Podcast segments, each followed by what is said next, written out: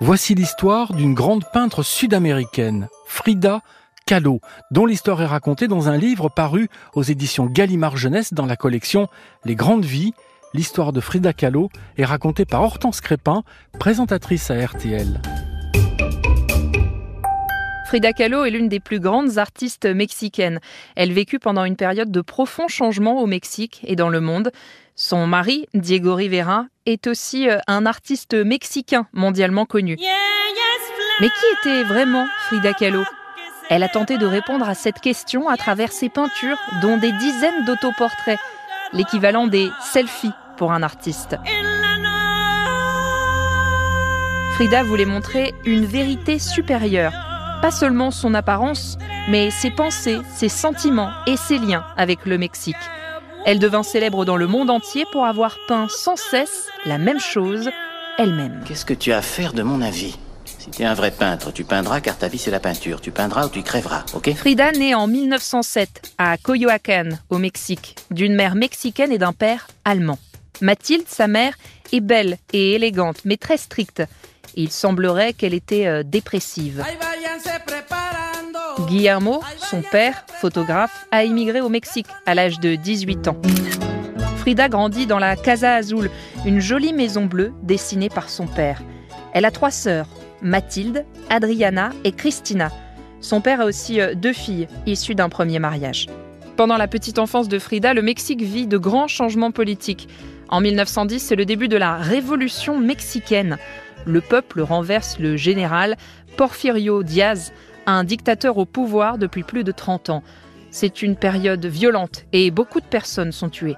Frida, qui a alors 5 ans, observe les combats en sécurité depuis sa maison.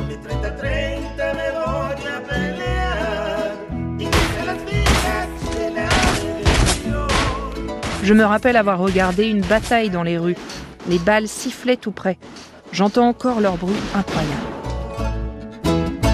Frida se passionne pour l'esprit de la révolution mexicaine, la rébellion contre le pouvoir et la lutte pour la justice. Elle se cache dans une grande armoire pour chanter en secret des chants révolutionnaires. Ses souvenirs et ses émotions l'animeront tout au long de sa vie. Plus tard, elle a même changé sa date de naissance à 1910 pour qu'elle corresponde au début de la Révolution. Ces combats n'effraient pas pour autant euh, Frida que la maladie de son père. Guillermo souffre en effet d'épilepsie, un mal que Frida ne comprend pas. Souvent, il marchait avec son appareil photo en bandoulière. Il me tenait la main et tout à coup, il tombait. J'ai fini par apprendre comment l'aider quand ses attaques arrivaient en pleine rue. Quand il n'est pas malade, son père est très affectueux et gentil. Il aime la nature insolente et rebelle de Frida. Comme toutes les petites filles mexicaines de l'époque, les sœurs apprennent à coudre et à faire le ménage. Mais pas seulement. Guillermo pense que ses filles doivent recevoir une bonne éducation, comme les garçons. Il inscrit donc Frida et Christina dans une école allemande de Mexico. Hélas, une tragédie frappe Frida très tôt, en 1914. Elle n'a alors que 6 ans. Tout a commencé par une terrible douleur dans ma jambe droite, du muscle jusqu'au pied. Frida attrape la polio, une maladie qui affaiblit les muscles et qui peut être mortelle. Elle reste alitée pendant 9 mois avant de se remettre, mais elle garde des séquelles. Sa jambe droite est atrophiée et affaiblie et son pied droit ne grandit plus. Soudain, elle se sent différente des autres et très seule. À l'école, les enfants la surnomment Frida Pata de Pelo, Frida Jambe de bois. Frida trouve refuge dans son imagination. Sur la fenêtre de ma chambre d'enfant, je soufflais en haut de la vitre et avec mon doigt je dessinais une porte. Par cette porte, je pouvais sortir grâce à mon imagination et mon amie imaginaire m'attendait toujours derrière. Pendant qu'elle dansait, je lui racontais mes problèmes secrets. Guillermo invente une série d'exercices intensifs pour aider Frida à retrouver ses forces. Patin à roulette, vélo, bateau à rame, jeu de ballon, boxe, escalade dans les arbres. Je me fiche que les filles ne soient pas censées faire du sport. Ces exercices se révèlent efficaces et Frida boite moins. Même si sa jambe reste atrophiée et faible, Frida devient encore plus intrépide qu'avant. Guillermo lui apprend aussi à se servir de son appareil photo. La photographie couleur n'a pas encore été inventée et les images en noir et blanc doivent être colorées à la main. Frida adore cette activité qui retient toute son attention et l'empêche de penser à autre chose. J'ai eu une enfance merveilleuse parce que, même si mon père était malade, il a été pour moi un exemple extraordinaire de tendresse, de travail acharné et surtout de compréhension face à mes problèmes. À 14 ans, la brillante Frida réussit l'examen d'entrée dans la meilleure école du Mexique. Il n'y a que 35 filles parmi les 2000 élèves, mais Frida n'a pas peur d'être différente. En fait, elle commence même à aimer ça. Elle porte souvent des vêtements d'homme et se coupe les cheveux très courts. Très vite, Frida se constitue un groupe d'amis euh, créatifs et intelligents qui aiment les mêmes choses qu'elle. Les livres, le jazz, la poésie et le socialisme. Ils se font appeler les cachuchas, qui veut dire casquette en espagnol. Frida est heureuse et amoureuse de la vie. Elle commence à sortir avec Alejandro, un cachucha. Frida apprécie particulièrement les cours d'anatomie, de biologie et de zoologie. Elle veut étudier la médecine et devenir médecin. Mais une nouvelle tragédie va bouleverser ses plans. L'accident, le 17 septembre 1925. J'étais assise sur le côté, près de la rampe. Quelques secondes plus tard, le bus percute un tramway. Tout le monde a souffert, surtout moi. Tout le corps de Frida est brisé. Épaules déboîtées, grosse entaille dans le ventre, bassin fracturé, jambe droite cassée, pied droit déboîté, deux côtes cassées. Plusieurs personnes meurent dans l'accident et les médecins pensent que Frida ne survivra pas. La mort danse autour de mon lit la nuit. Tout le monde est stupéfait quand Frida commence à guérir, mais sa vie ne sera plus jamais la même. Pour l'heure, je suis qu'un simple fardeau. Cependant, j'espère bien devenir une invalide autonome un jour ou l'autre. Après ça, j'en sais rien. Tu n'es pas un fardeau. Frida reste alitée pendant trois mois. Malgré la douleur, la tristesse et la peur de la mort, son amour de la vie et son humour reprennent vite le dessus. Mardi 13 octobre 1925. Cher Alejandro, tu sais mieux que quiconque combien je me sens triste dans cette porcherie d'hôpital.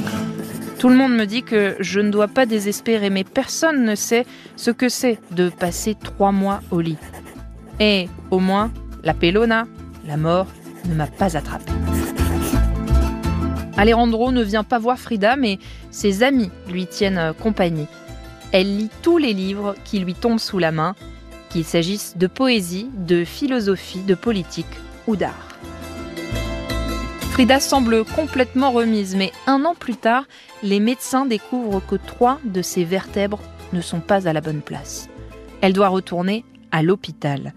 Pour corriger ce problème, elle doit se reposer pendant neuf mois et porter un corset de plâtre pour maintenir sa colonne vertébrale. Son rêve de devenir médecin est brisé, mais Frida sent une immense énergie en elle. Elle veut en faire quelque chose. Son père lui prête sa peinture et sa mère fait fabriquer un chevalet spécial pour que Frida puisse peindre allongée. Elle fait le portrait de ses amis, de ses sœurs et grâce au miroir fixé au plafond d'elle-même. Je dois travailler pour gagner ma vie. J'ai pas le loisir de faire l'apprenti artiste par simple vanité. Si j'ai pas le talent qu'il faut, je changerai de métier pour aider mes parents. Quand Frida est enfin libérée de son plâtre, elle a 20 ans. Elle est prête à profiter à nouveau de la vie. Elle décide de se concentrer sur l'art. Peindre les choses telles qu'elle les voit est devenue une obsession. Une fois encore, Frida se fait un groupe d'amis qui partagent ses passions. Ce sont des artistes mexicains qui aiment parler de politique et qui rêvent d'une société plus juste. Frida rejoint le Parti communiste mexicain et porte son symbole épinglé à ses vêtements. Qu'est-ce que tu as à faire de mon avis? Si tu es un vrai peintre, tu peindras car ta vie c'est la peinture. Tu peindras ou tu crèveras, ok? Par l'intermédiaire de ses nouveaux amis, Frida rencontre l'homme qui va bouleverser sa vie aussi radicalement que l'accident de bus. Diego Rivera, né en 1886 et mort en 1957, célèbre peintre mexicain. Le nouveau gouvernement mexicain essaie de réunifier le pays.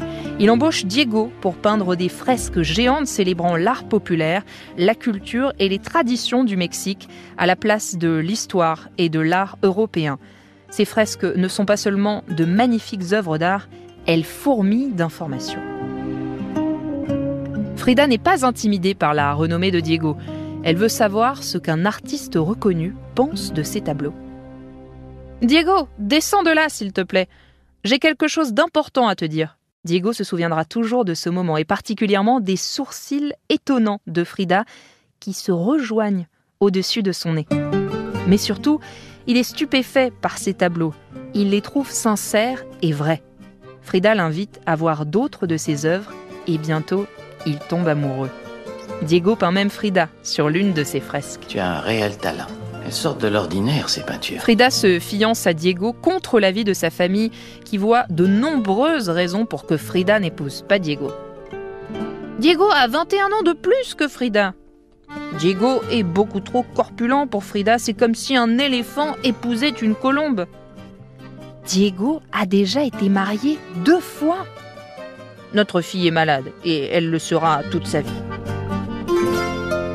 Quand il se marie, en 1929, seul le père de Frida vient au mariage. Au début, Frida adore sa nouvelle vie. Elle se met à porter euh, le costume mexicain traditionnel chaque jour, se créant une identité bien à elle. Et elle peint de plus en plus. Diego l'inspire. Ses compliments l'aident à croire qu'elle aussi peut devenir artiste professionnelle. Mais ce bonheur est de courte durée le couple déménage à San Francisco, aux États-Unis, où Diego est engagé pour peindre une fresque. Il adore cet endroit, mais Frida se sent seule. Diego est toujours en réunion ou en train de faire la fête, alors que Frida a du mal à se faire des amis. Je n'aime pas les gringos. Ils sont ennuyeux et ils ont tous une tête de pain mal cuit. À San Francisco, Frida affronte une nouvelle tragédie quand elle fait sa première fausse couche. Son corps a énormément souffert dans l'accident de bus et les docteurs lui disent qu'elle ne pourra sans doute jamais avoir d'enfant. Frida a le cœur brisé. Frida est ravie quand Diego lui apprend qu'il rentre travailler au Mexique. Elle retrouve avec bonheur les paysages sublimes, les sons et les odeurs de son pays. Ils commencent à construire une magnifique maison, mais très vite, Diego doit retourner aux États-Unis, à New York cette fois. Comme Frida ne veut pas rester seule au Mexique, elle l'accompagne. Diego adore New York, mais là encore, Frida a la nostalgie du Mexique et se sent malheureuse. Elle crée un collage peu flatteur de New York qui montre tout ce qu'elle déteste de cette ville. Les Américains vivent dans une espèce d'énorme poulailler sale et inconfortable. Les riches vivent dans le luxe, juste à côté des sans-abri et des pauvres. Les gens font semblant d'être ce qu'ils ne sont pas. La seule couleur, c'est celle de mon costume mexicain. Diego peint ensuite une fresque à Détroit, une ville d'usines et de machines. C'est une région très pauvre des États-Unis, mais Frida et Diego la trouvent plus accueillante que New York. Alors que Diego peint l'un de ses plus grands chefs-d'œuvre, Frida se remet de la perte d'un autre bébé. Elle peint alors comme jamais auparavant. Ses autoportraits dévoilent les terribles pensées et images qui se bousculent dans sa tête. Elle n'a pas peur de peindre sa détresse et sa douleur. Même Diego est stupéfait. Aucune femme n'a jamais mis autant de chagrin poétique sur une toile que Frida, dit-il. Enfin, en 1933, Frida et Diego rentrent au Mexique dans leur nouvelle maison. Constituée de deux cubes reliés par un pont, elle ressemble plus à une œuvre d'art qu'à une maison. Frida vit dans le petit cube. Elle le remplit d'animaux exotiques. Des singes araignées effrontés, un adorable fan, des oiseaux et de minuscules chiens Quintley sans poils. Mais un nouveau drame se joue. En 1934, alors que Frida se remet d'une opération, elle découvre que Diego entretient une liaison amoureuse avec sa sœur cadette, Christina. Frida quitte leur maison et s'installe dans un petit appartement, à Mexico. Elle n'essaie pas de cacher sa peine. Au contraire, elle la peint. Elle commence une nouvelle relation avec Léon Trotsky, alors marié. Mais, au plus profond d'elle-même, elle aime toujours Diego. Même si nous devons supporter nos colères sans fin, les portes qui claquent, les insultes furieuses et les coups de téléphone depuis l'autre bout du monde, nous nous aimerons toujours. Les tableaux de Frida deviennent de plus en plus puissants à mesure qu'elle expérimente de nouvelles façons d'exprimer ses angoisses et ses émotions. Elle peint de nombreux autoportraits sur un simple fond vide pour montrer combien elle se sent seule. Finalement, Frida retourne vivre avec Diego, qui continue de l'encourager à peindre. En 1938, Frida monte sa première exposition en solo à la galerie Levy à New York. C'est un grand succès. Les critiques l'adorent et on lui commande de nombreux tableaux. Frida gagne de l'argent grâce à son art et devient une star. Peu après, Frida est invitée à présenter ses œuvres à Paris, où elles font grande impression. Le musée du Louvre se porte même acquéreur de l'une de ses toiles. Picasso, l'un des plus célèbres artistes européens de l'époque, offre une paire de boucles d'oreilles à Frida en signe de respect. Certains considèrent la peinture de Frida comme surréaliste. Ce genre d'art essaie de montrer ce qui se passe vraiment dans l'esprit et ressemble souvent plus à un rêve qu'à la vraie vie. Mais Frida n'est pas d'accord. Je ne peins jamais de rêve, je peins ma propre réalité. Elle essaie de peindre la vie telle qu'elle la ressent. Elle peint des autoportraits parce qu'elle est la personne qu'elle connaît le mieux. En 1939, le monde est bouleversé par le début de la Seconde Guerre mondiale et la vie de Frida aussi. En rentrant de Paris, elle s'aperçoit que Diego et Christina se sont remis ensemble. En novembre 1939, Frida et Diego divorcent. Frida est désespérée.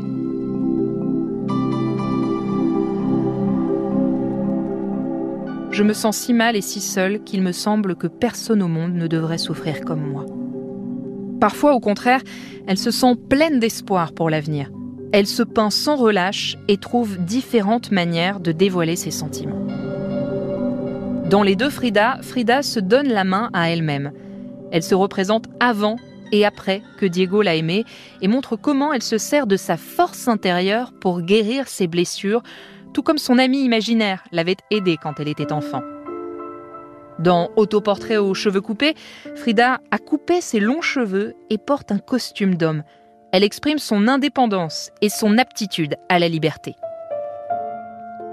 En 1940, Frida se rend à San Francisco où elle revoit Diego.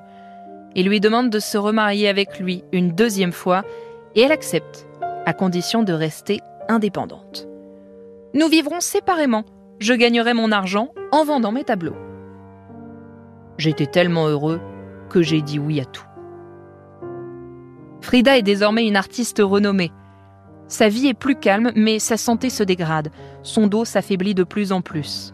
Comme elle est obligée de passer l'essentiel de son temps chez elle, elle remplit sa maison d'arbres et de fleurs, de beaux objets artisanaux mexicains et d'animaux. Beaucoup de ces animaux apparaissent dans ses autoportraits, tout comme les plantes et les paysages du Mexique. Maintenant que Frida est célèbre, elle enseigne la peinture à l'école mexicaine de peinture et de sculpture.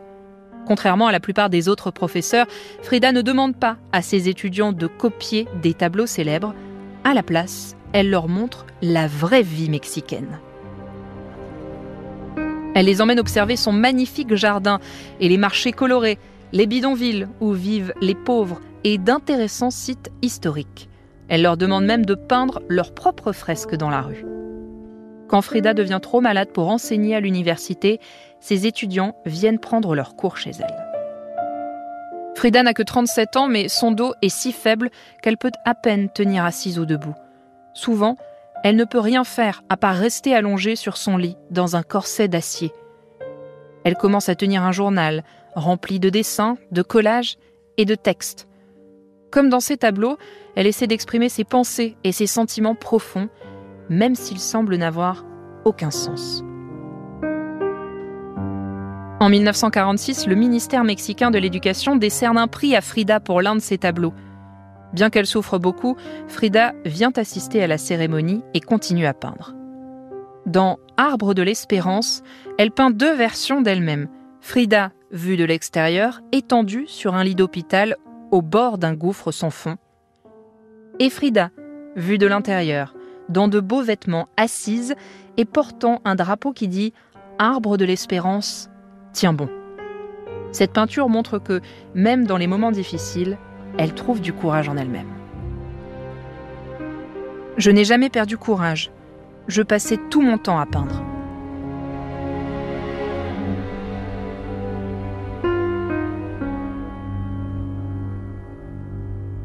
Les tableaux que Frida peint à la fin de sa vie témoignent de son obsession pour la mort. Malgré cela, elle parvient à trouver espoir et force. Vendredi 30 janvier 1953, malgré ma longue maladie, j'éprouve une joie immense à être en vie. En 1953, Frida tient sa première exposition en solo au Mexique. Bien décidée à s'y rendre, elle arrive en ambulance et assiste à l'inauguration depuis un lit installé au milieu de la galerie. En 1954, la santé de Frida est plus fragile que jamais. Pourtant, elle continue de se battre pour la justice et la paix dans le monde et brandit une banderole ornée d'une colombe lors d'une manifestation politique. Elle meurt 11 jours plus tard, le 13 juillet 1954. Après sa mort, la célébrité de Frida ne fait que s'accroître. Aujourd'hui, ses tableaux se vendent des millions. On en trouve des reproductions dans les maisons mexicaines et partout dans le monde. Des livres et des films célèbrent aussi sa vie. Frida peignait de petits tableaux sur de grands thèmes. Il montre que la tristesse, la douleur et le deuil font partie de la vie. Mais il montre aussi que le courage, l'espoir et la passion peuvent nous aider à surmonter tous les obstacles. L'un des derniers tableaux de Frida représente des pastèques colorés, avec son ultime message au monde Vive la vie.